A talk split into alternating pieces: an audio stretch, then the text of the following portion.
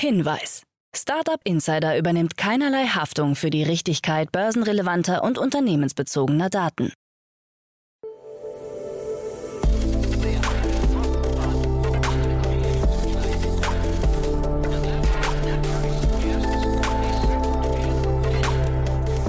Startup Insider Daily. Morgen Update. Einen wunderschönen guten Morgen, hallo und herzlich willkommen zu Startup Insider Daily am Morgen. Es ist Freitag, der 19. August 2022. Mein Name ist Levent Kellele und wie immer gibt es jetzt erst einmal eine Übersicht über unsere heutigen Tagesthemen. Internet auf dem Kilimanjaro. Zuckerbergs Metaverse-Bild sorgt für Spott. Hoher Verlust bei Bird und Palantir kooperiert mit Better. Tagesprogramm. In unserer Rubrik Investments und Exits, in dem wir Expertinnen und Experten der Venture Capital Szene einladen und mit ihnen über aktuelle Finanzierungsrunden und Exits sprechen, haben wir heute Peter Specht, Partner bei Creandum zu Gast und Thema ist heute eine 11 Millionen Euro schwere Finanzierungsrunde von Luminovo. Das Startup hilft Elektronikunternehmen, ihre innovativen Produkte effizienter herzustellen, indem es die Vorgänge von der Forschung bis hin zur Markteinführung mithilfe einer KI-gestützten Software besser verbindet, sodass diese Prozesse nicht mehr so isoliert sind. Das kommt heute bei Investments und Exits. In unserer Mittagsausgabe zu Gast ist dieses Mal Lea Frank, Co-Founder und CEO von Anybill. Anybill möchte Kassenbelege digitalisieren und bietet eine SaaS-Lösung, digitale Bonds herzustellen, die man bequem auf dem Smartphone speichern kann. Dank einer weiteren Finanzierung konnte das Fintech die Seed-Runde vom letzten Jahr auf insgesamt 5 Millionen Euro ausweiten. Das gibt es um 13 Uhr bei uns. Und am Nachmittag haben wir heute ein Interview mit Thomas Klei, dem Co-Founder und Co-CEO von Löwenanteil. Löwenanteil bietet praktische, fertige Mahlzeiten, die auf Sportlerinnen und Sportler ausgerichtet sind. Das Oldenburger Food Startup hat ein Investment eines Family Office in Höhe von 2,6 Millionen Euro erhalten. Dazu mehr hier im Podcast am Nachmittag um 16 Uhr.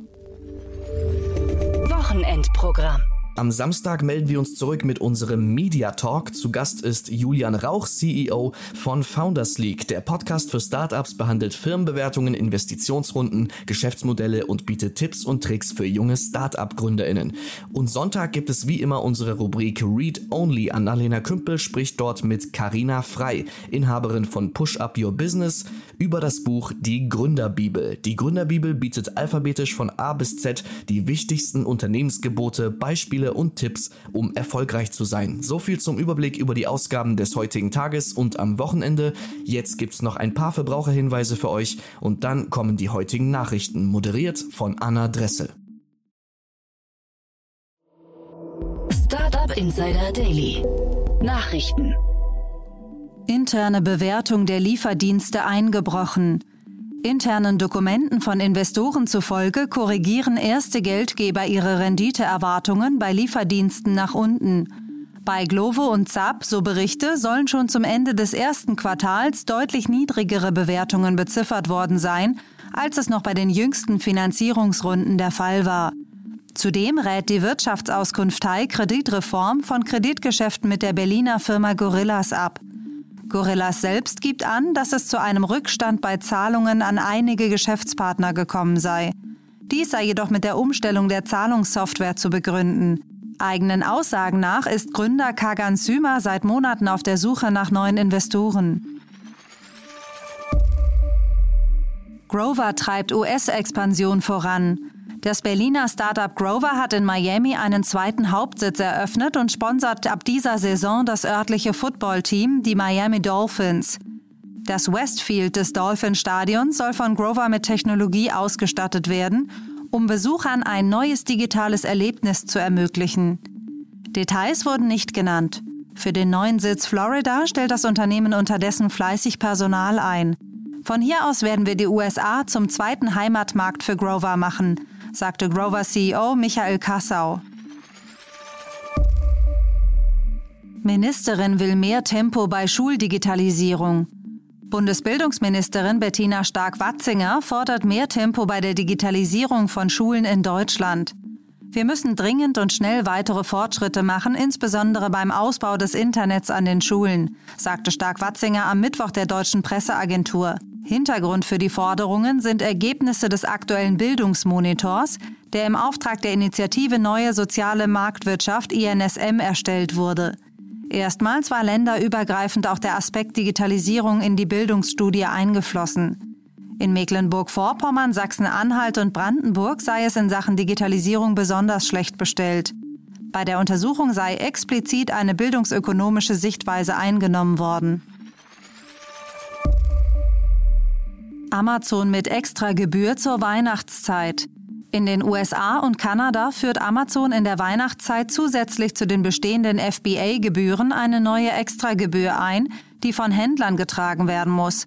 Pro verkauftem Produkt fallen 35 Cent an, wenn auf Amazons hauseigenen Fulfillment-Dienst FBA gesetzt wird. Es sei das erste Mal, dass Amazon einen Zuschlag on top für die Weihnachtsfeiertage einführe.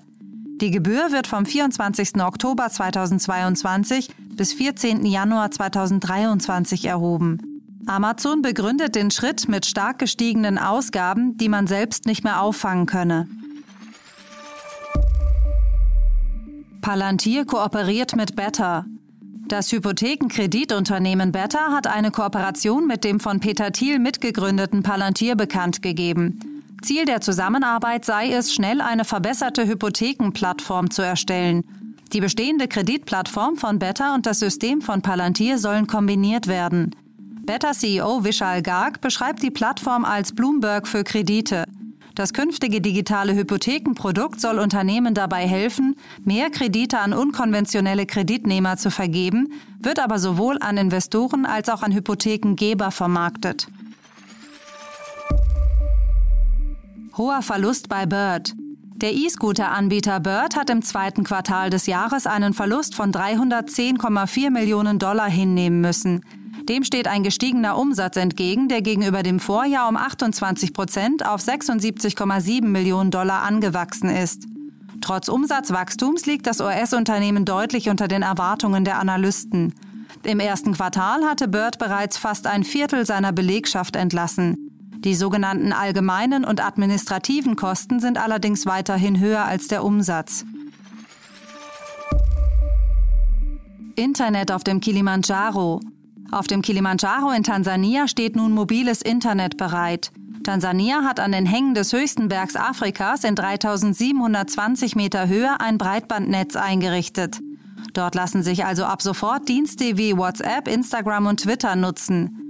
Laut Informationsminister Napin Nyaui handelt es sich um einen historischen Schritt, der für mehr Sicherheit und eine höhere Präsenz in sozialen Medien sorgen wird. Ohne Internet sei es auf dem Kilimanjaro bisher etwas gefährlich gewesen, so Nyaui bei der Vorstellung des Dienstes. Jedes Jahr versuchen sich rund 35.000 Menschen an einer Bergbesteigung. Zuckerbergs Metaverse-Bild sorgt für Spott. Ein von Meta-Chef Mark Zuckerberg veröffentlichtes Bild aus dem Metaverse-Spiel Horizon World sorgt für Gelächter und Spott. Ziel des Bildes war es eigentlich, den Start von Horizon Worlds in Frankreich und Spanien zu feiern. Bei Twitter haben Nutzer schnell einen Vergleich zwischen dem Metaverse-Avatar Zuckerbergs und der älteren Spielkonsole Nintendo Wii gezogen. Auch an Cliparts von Microsoft hat das Bild manche Nutzer erinnert. Besonders hart ging ein Kolumnist von PC Gamer, einem der weltweit größten Gaming-Magazine, mit Horizon Worlds und der Launch-Kommunikation ins Gericht. Der Screenshot ist nicht nur schlecht, er ist sogar ausgesprochen schlecht. Er ist börsenwertschädlich. Jeder andere als ein Milliardär-CEO würde dafür sofort gefeuert werden. Meta hat letztes Jahr 10 Milliarden Dollar für die Entwicklung des Metaverse ausgegeben und alles, was es dafür vorzuweisen hat, ist ein Zuckerberg mit Babypuppengesicht, der vor einem Miniatur-Eiffelturm schwebt, schreibt er. Facebook hatte sich im Herbst vergangenen Jahres bekanntlich in Meta umbenannt und vollmundig etwas Großes, Gigantisches angekündigt.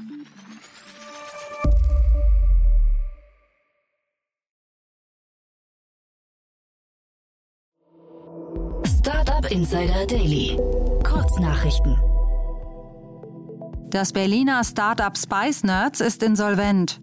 2018 von Daniel Kähler und Thomas Kuhmann gegründet, wollte das Unternehmen mit innovativen, teilweise veganen Biodressings für Salat und Gemüse durchstarten.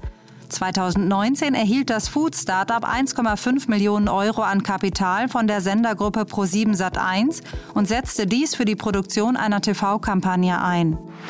Auch das Startup Masur Hard Seltzer ist insolvent. Das Getränke-Startup war auf den Hart-Seltzer-Zug aufgesprungen und hatte alkoholhaltiges Sprudelwasser produziert. Das Berliner Startup wurde von Liberty Ventures finanziell unterstützt. Die niederländische Payment-Plattform Adyen hat ihre Ergebnisse für das erste Halbjahr des Geschäftsjahres 2022 vorgelegt. Demnach hat sich das Wachstum weiter verlangsamt. Der Nettoumsatz wuchs um 37 Prozent zum Vorjahr auf knapp 608,53 Millionen Euro.